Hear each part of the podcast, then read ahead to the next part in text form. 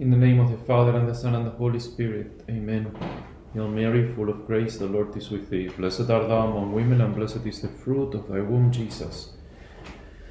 Holy Mary, Mother of God, pray for us sinners, now and at the hour of our death. Amen. Saint Ignatius of Loyola, pray for us. In the name of the Father, and the Son, and the Holy Spirit. Amen.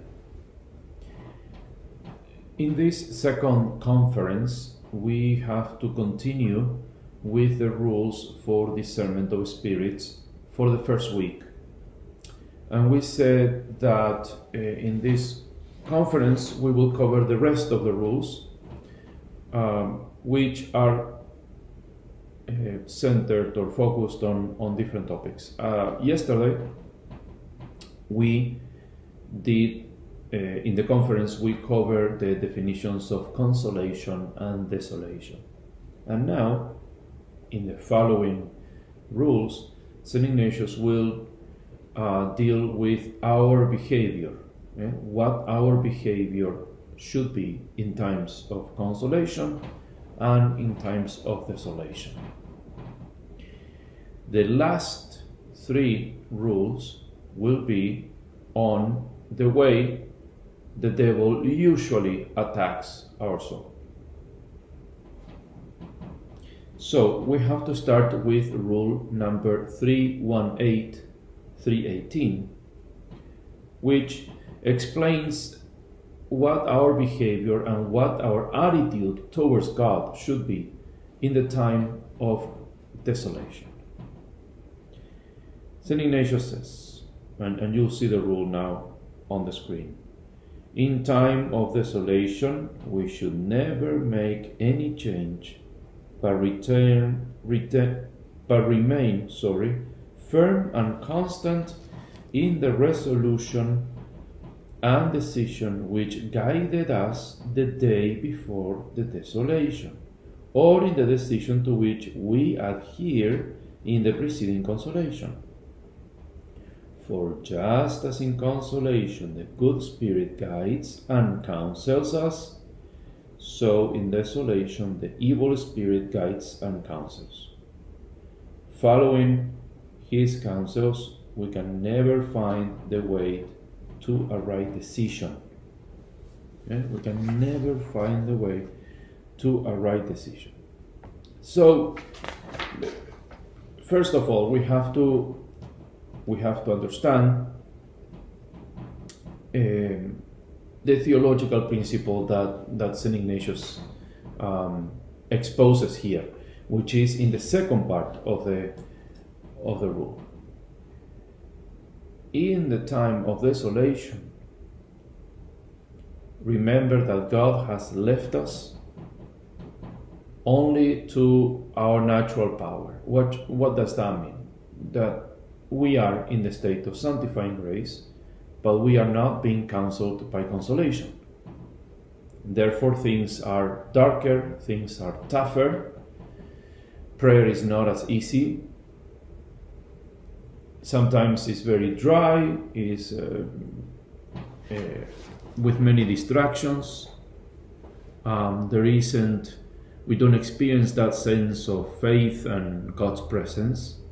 So we might be going to adoration, but the Blessed Sacrament feels like a like a brick wall. I mean, there is no devotion, no um, spirit of faith. There is no this sense of God's presence. That those are characteristics of the desolation. Okay, we find more. We find ourselves more inclined to sinful things, to fleshly things, um, rather than the things of heaven. But as I said in the in the previous the conference, we are in a state of sanctifying grace, and we do have enough grace to overcome the temptations. Okay, so God is still there. God is still walking with us. Okay, so that is why Saint Ignatius says that we have to um, we have to remain firm in our resolutions. So, if when everything was normal or in the state of consolation, we have committed to, let's say, pray the rosary every day, well, today I'm in desolation, I don't feel like praying, the rosary will feel like empty words, okay? There will be no devotion according to what we can tell, according to the way we feel at the time. But St. Ignatius says it doesn't matter. You pray the rosary anyways. Why? Because that's what you promised God, that's what you committed to do, so you do it. Why? Because the one telling you not to pray the rosary is a desolation which comes from the devil. The one counseling in the time of desolation is not the good spirit, but the bad spirit, the, the devil and his angels. So, we are to be committed to that. Um, other examples of resolutions, like you did your daily schedule, and according to the daily schedule, you're supposed to wake up at, let's say, six o'clock, do your 20 minutes of prayer or Bible reading or whatever you committed to do. You do it. In the morning, you will feel lazy, you will feel no drive, you know, to start your day. It doesn't matter. Because the one counseling at that time is not the good spirit. So you have to do exactly the opposite. You remain, you remain uh, faithful to what you, um, to what you committed to do before. So that is that is very important. In time of desolation, we, could, we should never make a change. We should never make any change. I always give this example. If you are in a completely dark room, I mean like pitch black, and you can't even you can't see anything. Okay? So if you start moving, if you make a change, if you start moving around the around the, the, the room, you will you will hit or kick pretty much everything. Any furniture in the room, you're gonna kick it. And you're gonna harm yourself. So, what's the best move? You don't move. You don't move until there is some light coming in. In the time of desolation, you don't make a change in your resolutions. We will see in the next in the next uh, rule that there is only one kind of change that you can do. But it's a very special one and it's special for that situation. But in terms of your resolutions, you don't change them. You don't move. In number 319, St. Ignatius says, Though in desolation we must never change our former resolutions, it will be very advantageous to intensify our activity against the desolation. That's the type of change you make. Not changing your resolution, but changing against the desolation. We can insist more upon prayer, upon meditation, and on much examination of ourselves. We can make an effort in a suitable way to do some penance you see? That's the only type of change you make. You change against the desolation. So let's say if you have committed to pray or to read the Bible for 20 minutes after you wake up at 6 in the morning, okay? Instead of doing 20 minutes, you're going to do 25 minutes. You're going to do half an hour. That's a way to change against the desolation. Okay?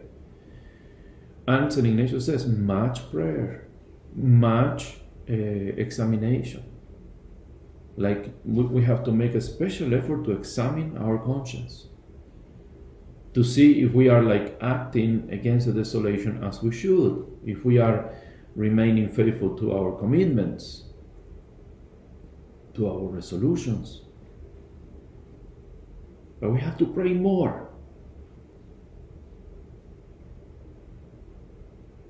There is this old saying that, that goes, there is no better defense than a good attack. So you have to attack. You have to attack. I mean, the desolation is not the time to lose to lose heart, to be discouraged, and to give up. Mm-mm. It's exactly the opposite. It's the time to attack.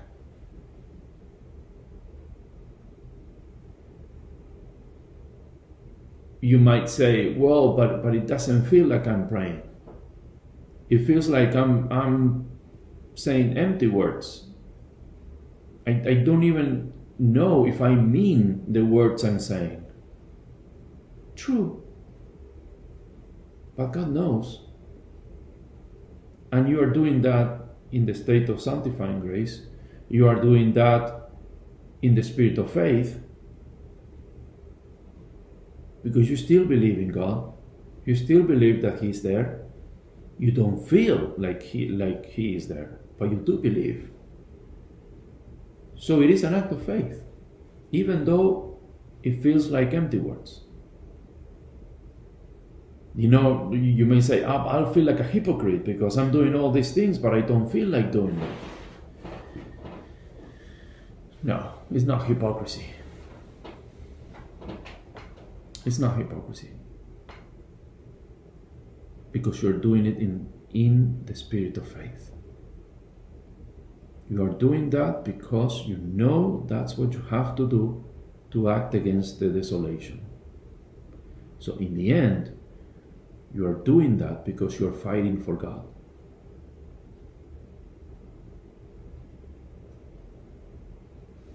And that is not hypocrisy. It feels like hypocrisy, but it's not. Faith is not about what or how we feel. Faith is the conviction of the things that we cannot see. So the Lord is wants you to act in faith. That's what makes you grow. So acting against the desolation, even even Saint Ignatius says doing some penance, which you know that you can do penance in, uh, for instance, in the amount of time you sleep or in what you eat. So you can do some fasting. Remember that fasting is taking from what is necessary not from what is superfluous.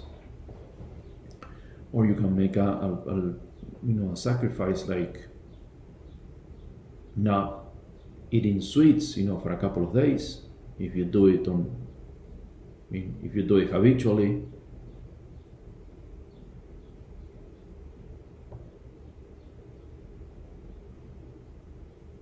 there are many ways to do penance fasting, in the, in the amount of hours we sleep, in doing those things that, that are always tough to do.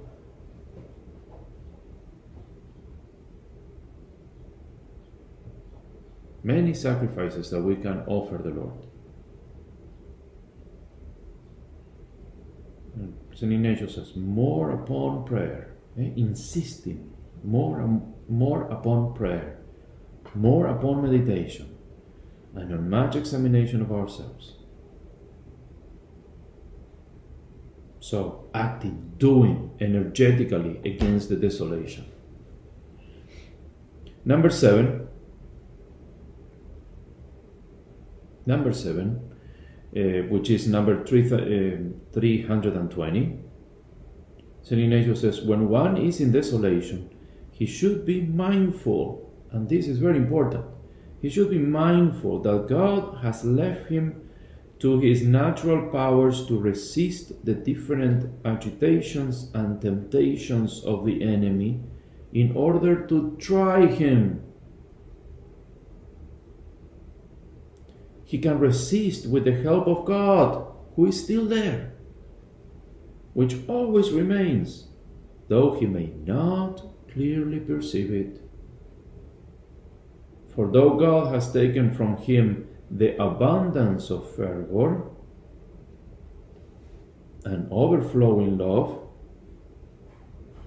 and the intensity of his fervors, nevertheless, he has sufficient grace for eternal salvation. That's a very important rule. Okay, there are there are a number of things that are important to remember in this rule.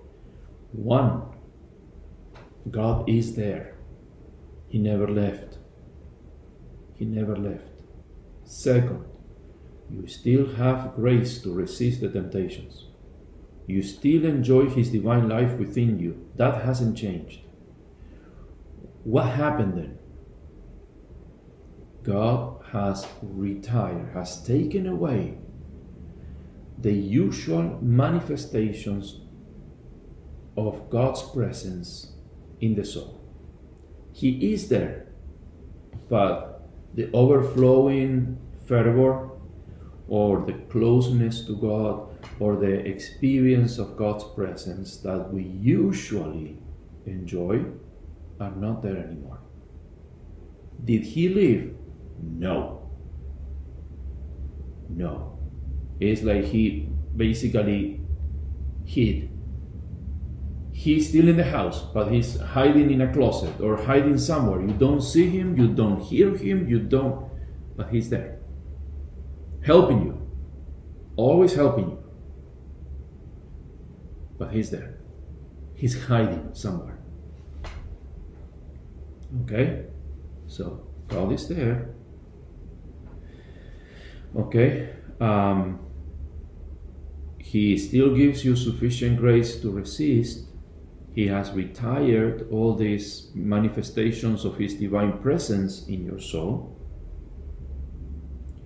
But He's doing that to try you. To try you. And, and that is, that is the, the, the revelation of God's plan for that particular desolation in your life. He's testing you. Okay? He's testing us for what purpose? One, to make us grow. If you ask any athlete about his training, and you ask him, when do you think you grow? When do you think your um, your uh, shape is better? When do you think you are becoming stronger or faster? Or when do you think your endurance is, is higher? He'll probably tell you when my coach pushes my limits. That's when I get faster, when I get stronger, when I when I'm encouraged to push my limits. So when I have to run for for 10 extra minutes or when I have to weigh, uh, lift like 10 pounds more than usual or 20 pounds more than usual. When I bench 120 pounds instead of 100, that's when I get stronger. When does your kick or your shot gets better? When I practice like 30 minutes more than usual. When I'm pushed. When I go beyond my limit. That's when I get stronger. That's what the Lord is doing.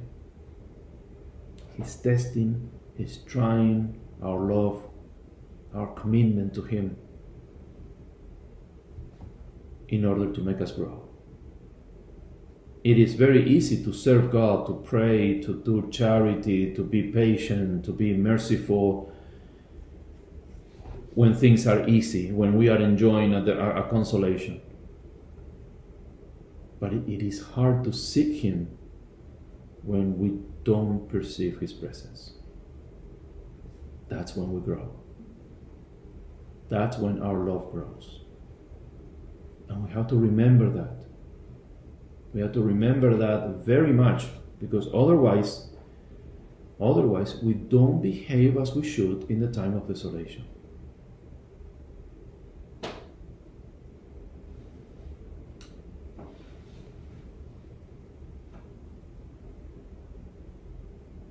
It is very interesting in the in the first uh, chapter of the ascent to Mount Carmel uh, by Saint John of the Cross.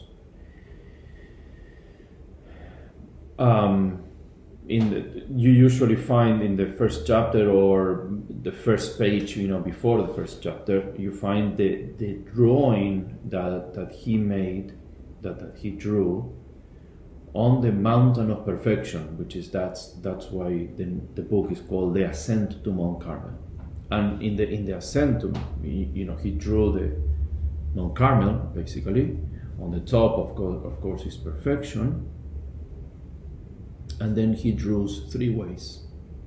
The ways of you know there is a way on the right that goes you know like it winds and comes back and then comes to the to the starting point. You know, it comes and then it ends up looping back, and it's called uh, then that that path is called the human consolation. Okay, find you know seeking human consolation in creatures. That's a way that it looks back to the beginning. It doesn't take you to the top. On the left, you have the other way, like divine consolations divine consolations. And it is exactly the same. It's wide, it's a wide way, it loops around, it comes and goes, and then it loops back to the beginning. That's not the way to perfection. And then he draws he, he drew the the path in the middle that is narrow, that is straight, it doesn't wind around, it is straight to the top, so it is steep. And then he wrote, nada, nada, nada, nada, nada. Nothing, nothing, nothing, nothing. That's the way that leads to God. So we shouldn't serve God because we are looking for human consolation, for divine consolations, but we have to love Him just for who He is. Will He give us consolations? Yes. We should be detached. We should be detached from them. Because He's giving us those because He knows we need them. Because in His, you know, mercy, He takes pity on us and encourages us a, a little bit to keep going. But we shouldn't seek those consolations in themselves as St. Francis de Sales says, we shouldn't seek the consolations of God, but the God of all, of all consolations. So, all right.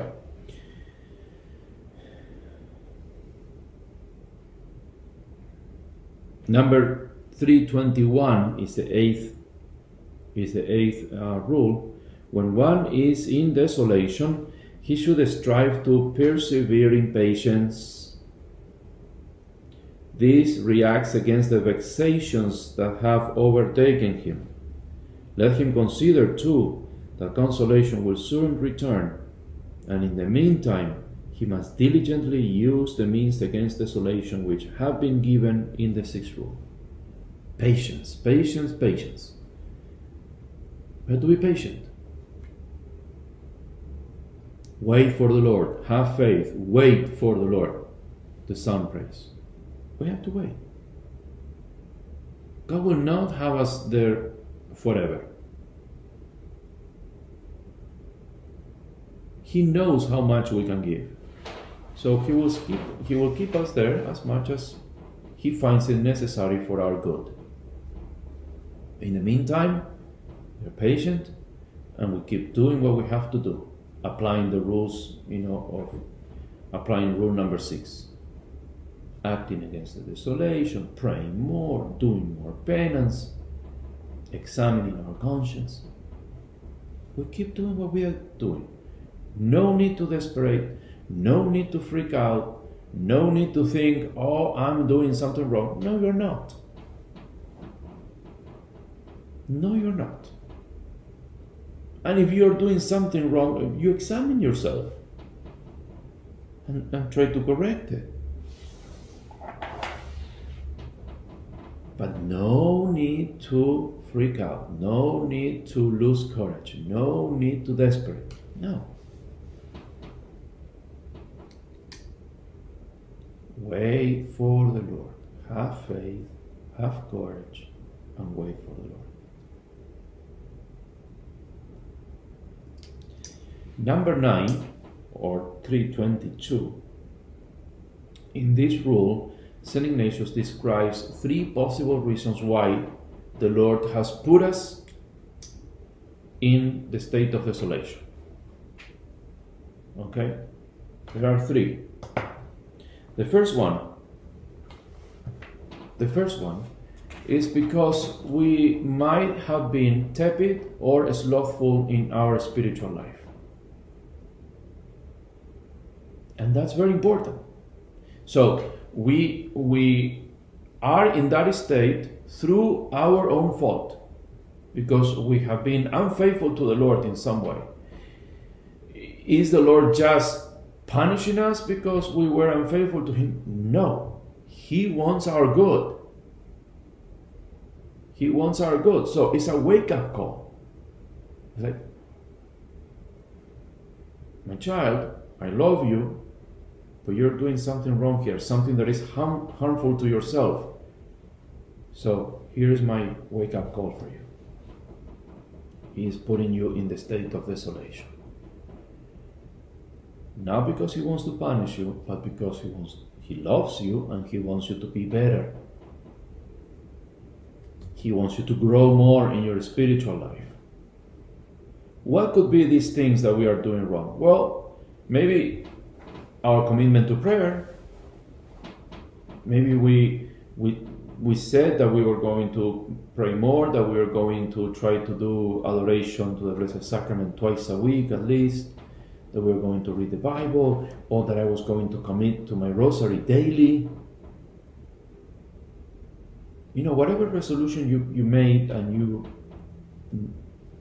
knew that was good for you, or that you discuss with your spiritual director, and then you are not doing it. So then, or you know that watching too much TV is not good for you, but you have been spending like three to five hours, you know, watching Next Netflix or whatever movie on Amazon Prime or.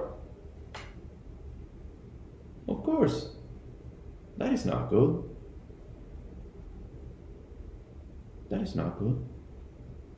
Or you have been spending excessive time on on the social media or you are not being careful in in the you know mortification of your eyesight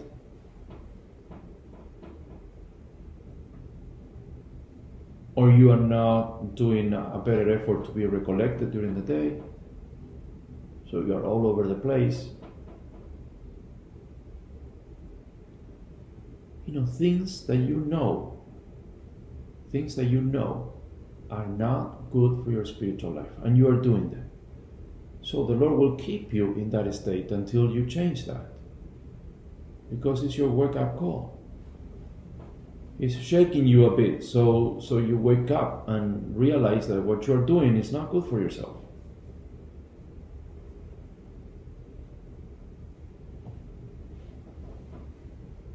So we are in that state through our own negligence in the spiritual life. That is why st ignatius you know advises if you're in the state of desolation you need much examination much examination because we need to find the reason. The reason might be our negligence or one of the other two that we are going to explain. But we need examination. The second reason is because God wishes to try us to see how much we are worth and how much we will advance in his service and praise when left without the generous reward of consolation and signal favors. how much you love me.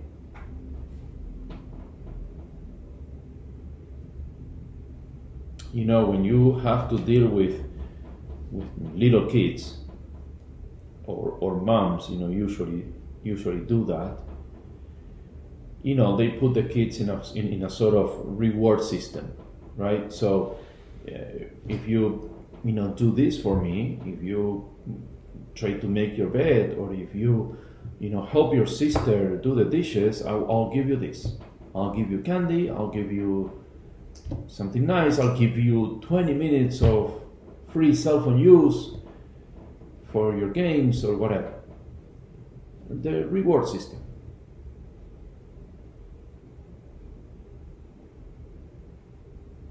But she knows, she knows that what will make that child a better person is not to do it for the reward, but to do it out of love and service for the family, for mom, for God. But she starts with a reward system and then she will eventually move to encourage that kid to do it for different reasons, but not for the reward. That's what God is doing with desolations.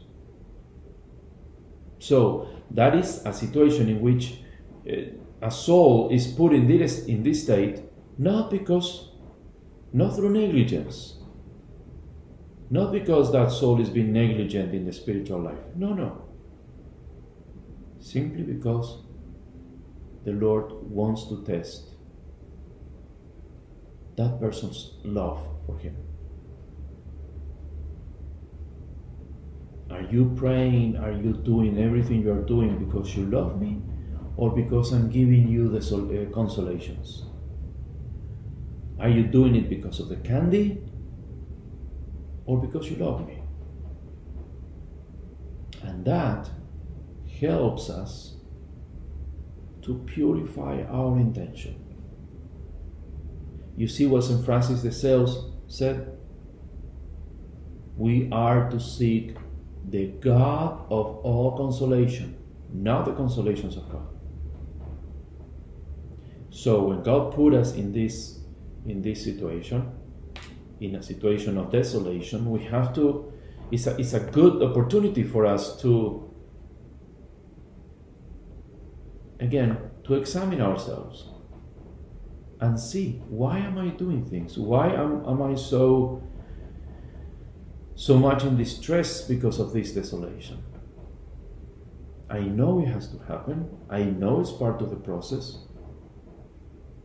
So, will I resist because I love God? Because I love my Lord? Am I discouraged or, or in panic because I don't feel like before? oh, maybe it's because you are too focused on the consolation, but you are not focused on the giver on the cons- of the consolation. So you see why, again, St. Ignatius says, much, much, very much examination. And finally, the third reason is because God wishes to give us a true knowledge and understanding of ourselves. Humility. He wants to humble us. Why? Because God gives His grace to the humble and rejects the proud. The third reason is because God wants wishes to give us a true knowledge and understanding of ourselves so that we may have an intimate perception of the fact that it is not within our power to acquire and attain great devotion, intense love, tears, or any other spiritual consolation, but that all this is the gift and grace of God our Lord. God does not wish us to build on the property of another. I give my glory to no one, the Lord says. So we are not supposed to take God's glory as our own. So, what God is doing by putting us in this state of desolation is simply this He's telling us, This is what you are without my help. Don't forget. Don't forget that you are having this consolation, tears, and great encouragement in the practice of the faith, not because it's within your power, not because you have the power to give it to yourself, not because you are great or because you are so virtuous or because you are like such a great person. It's because I am grateful to you. So the day we forget who we really are in God's eyes, that's when our spiritual life will go downwards. Because instead of going up to the top of Mount Carmel, to the summit of perfection, we are going to plunge ourselves in the depth of pride. The day we forget that, the day we forget who we really are in the presence of God, in God's eyes. That's when we start going down. So, because He loves us so much, He constantly reminds us of who we are. Of who we are.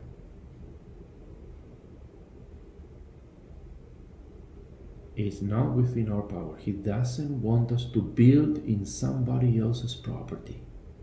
That's a great expression by St. Ignatius. I give my glory to no one. Okay, that's how we are to behave in the time of desolation. Now, how are we supposed to behave in the time of consolation? Number 10, okay, rule number 10 number 3 to, uh, 323, sorry. He says, When one enjoys consolation, let him consider how he will conduct himself during the time of ensuing desolation, and store up a supply of strength as defense against that day. So, what St. Ignatius wants us to do is not to get too caught up in our in our consolation because we know that the desolation will come. We know that God, in His loving providence for each one of us, will allow a desolation. So we have to prepare. Yes, and Ignatius says, store up some strength because the time of ensuing desolation will come. So we have to be ready.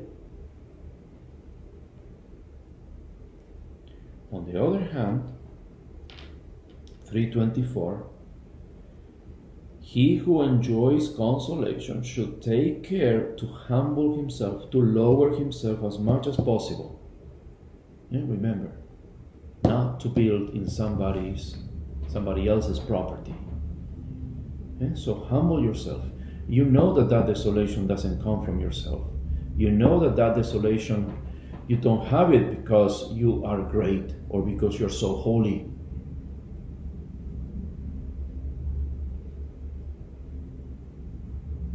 Humble yourself. How? He gives us the way. Let him recall how little he is able to do in the time of desolation. Don't forget that a couple of days ago you were dying. You were dragging your feet to the chapel. You were dragging your feet to the church for adoration, to the Blessed Sacrament.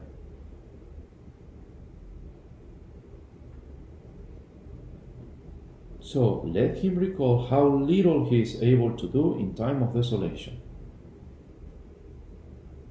Humble yourself. Don't build up in somebody else's property. On the other hand, one who suffers desolation should remember that by making use of the sufficient grace offered him, he can do much to withstand all his enemies. We already talked about that. Okay, so those are the rules in terms of consolation and desolation. The last three rules 325, 26, and 27, St. Ignatius talks about the different ways in which the devil usually acts on us, usually attack us. The first one, which is not a very, uh, I will say, a rule that might not be welcome in certain cultures, uh, particularly the, the, the, American culture. Um, but he compares the devil to a woman. Okay, and this is not, you know, in any way to to lower, you know, women or to lower God's love for women. This is not. But he uses um, the female psychology in some way as an analogy uh, with the way in which the devil usually attack. Okay? He says the enemy conducts himself as a woman. He is a weakling before a show of strength and a tyrant if he if he has his will. It is characteristic of a woman in a quarrel with a man to lose courage and take to flight if the man shows that he is determined to if he is determined and fearless. However, if the man loses courage and begins to flee, the anger, vindictiveness, and rage of the woman surge up and know no bounds.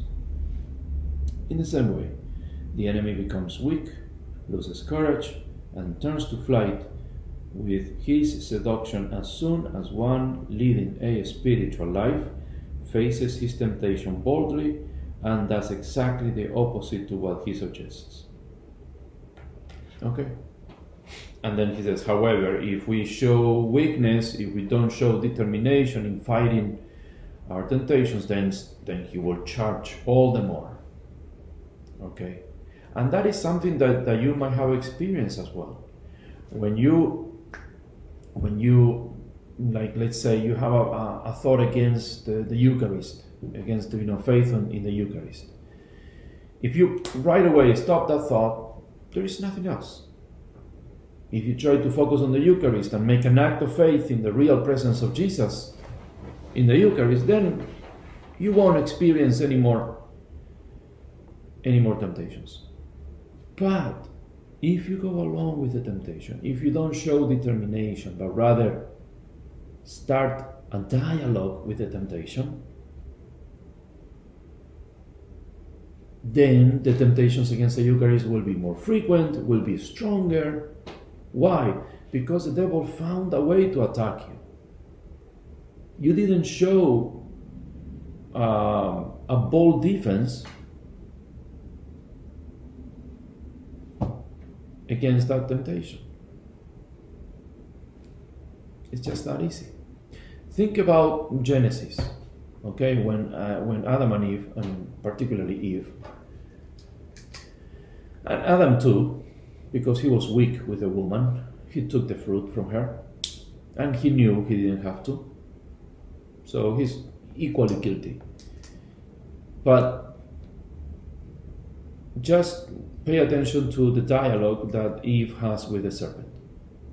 That was the biggest mistake that Eve committed.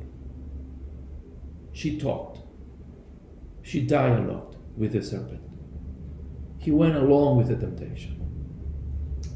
Eve should have said, No, don't talk to me about that. You know we cannot take that fruit. Get out. Easy. Get out. But no, she talked, she dialogued, and then, and then Adam did the same thing. He should have said, You know, we cannot take the fruit from that tree, so go put it back. I'm not doing that.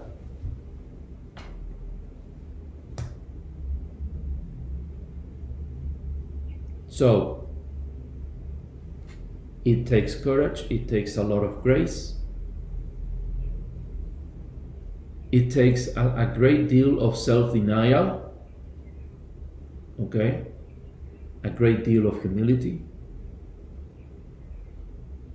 Because in order to reject the temptation, you have to know, you have to remind yourself that if you dialogue with that temptation, you are a sitting duck, that you are not as strong as you think you are. So if you go down that road, you're going to fall. You know that. But it takes humility to recognize that. It takes humility to recognize that we are not invincible. But that's the right attitude against the devil. No. I'm not talking to you. I'm not dialoguing, dialoguing with you. I'm not going your way. That's it. Get out. You see how Jesus acted with Peter. Okay? Peter had just made the confession of faith, had just said, You are the Christ, the Son of the living God. Blessed are you, Simon Barjona, because neither flesh nor blood has revealed this to you, but my heavenly Father. Three minutes after that, Peter is saying, No, Lord, that will not have that will not happen to you. You're not gonna go to the cross, you are not gonna be betrayed, you are not gonna be nailed to the cross. Jesus right away, no sugar coated. Get behind me, Satan. Get behind me. Because your words are not coming from heaven. That's the attitude we should have with every temptation. When we discover that the devil is around. Second, our enemy may also be compared in his in his manner of acting to a false lover. He seeks to remain hidden and does not want to be discovered. If such a lover speaks with evil intentions to the daughter of a good father or the wife of a good husband, and seeks to seduce them, he wants his words and solicitations kept secret. Kept secret. He greatly he is greatly displeased if his evil suggestion and depraved intentions are revealed by the daughter to, the, to her father or by the wife to her husband. Then he readily sees he will not succeed in what he has begun. In the same way, when the enemy of our human nature tempts a just soul with his wiles and seductions, he earnestly desires that they be received secretly and kept secret. But if one manifests them to a confessor or to some other spiritual person who understands his deceits and malicious designs,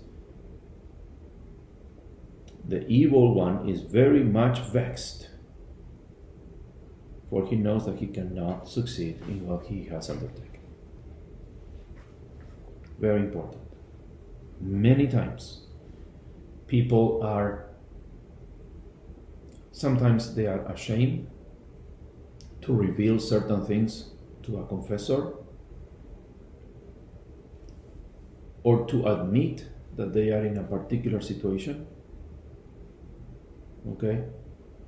So we tend to that people can tend to keep you know those temptations or vexations hidden because they say like oh no i mean what will father think if i if i tell him you know i'm, I'm a eucharistic minister uh, if i tell him that i that i'm being tempted against you know chastity what what what he will think about me or what what he will think if if i am having temptations against the eucharist I'm a Eucharistic minister. I'm a Eucharistic minister. Well,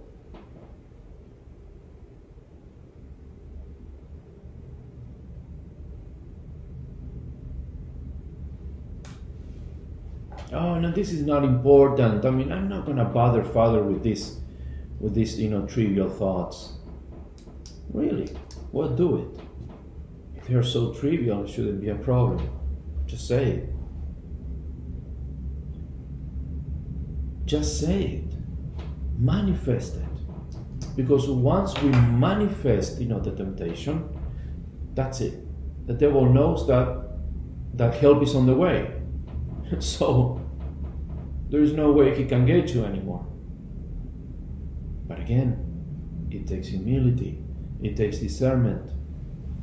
Because nobody likes to admit that he's been tempted. For some reason, we think that a temptation is a sign of weakness or imperfection, and it's not the case in God's divine plan, in God's providence for the well being of my soul, temptation is the way, is the, is the number one tool for growth. So, God doesn't want me not to have temptations. God wants me to act the right way in the face of temptation. So the right way to act is to unmask the evil action, to unmask the devil. And we unmask him by manifesting our temptation to a confessor, to whatever priest. It doesn't have to be my, my spiritual director. It is better if it is. But if he's not available or handy, I will just go find a find a confession and express that. Father, I just want to declare this. I'm having temptations against faith in the Eucharist. I am having temptations against my wife or my husband or my my wedding vows.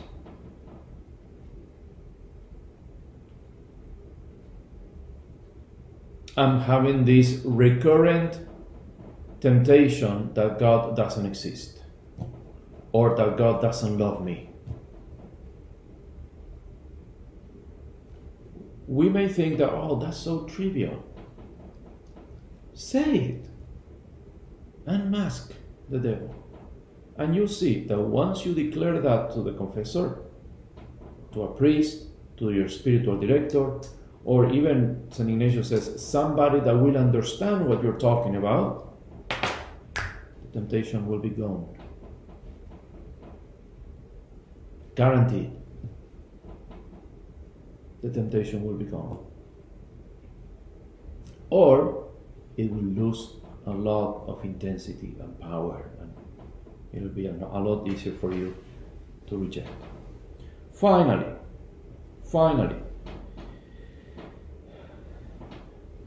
The conduct of our enemy may also be compared to the tactics of a leader in, intent upon seizing and plundering a position he desires. Remember, he was a soldier. So, a commander and leader of an army will encamp, explore the fortifications and defenses of the stronghold, and attack at the weakest point. In the same way, the enemy of our human nature investigates from every side all our virtues, theological, theological, cardinal, and moral virtues. Where he finds the defense of eternal salvation weaker and most deficient, there he attacks and tries to take us by storm. So there are a number of things we need to quickly cover in this. In, in the first place, um, how do I know my, my weaker point, yeah, the weakest point? Well, what I will suggest you to do is to examine your last five confessions. Okay, and try to identify the top three sins that you confessed the top three, those who, those about which you usually say, "Oh, Father, here I am to confess the same thing." Fine, Just write them on a piece of paper. And then pray about that. You will see that all those those three sins have a common root. That's your weakest point. Is either uh, pride, is either um, faith or hope, is always re- related to one of the theological or moral virtues. My suggestion would also be take that examination, talk about it with your spiritual director. Because it's true, the devil will always attack that part of your stronghold, the weaker part of your stronghold. He will always direct his attack there. But if you think about it, that is also a good way for you to know where you should center the work in your spiritual life. Because you know that that is the biggest obstacle in your spiritual life right now. So focus your work on that. In order to do that, you need direction. You need to talk to a priest, you need to talk to somebody who understands in which way you can work and get better. All right? But always check if your temptations are always, you know, directed to that point, faith or hope or that's your weakest point. The devil will always go there. Okay, always. Because he knows that that is the weak part of your supernatural organism.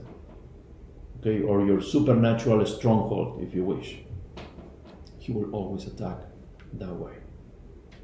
So, these are the rules for the first week of the exercises. In the next uh, conference, we are talking about the um, the rules for making elections. Okay, for making election that Saint Ignatius also offer offers us in the book of the exercises.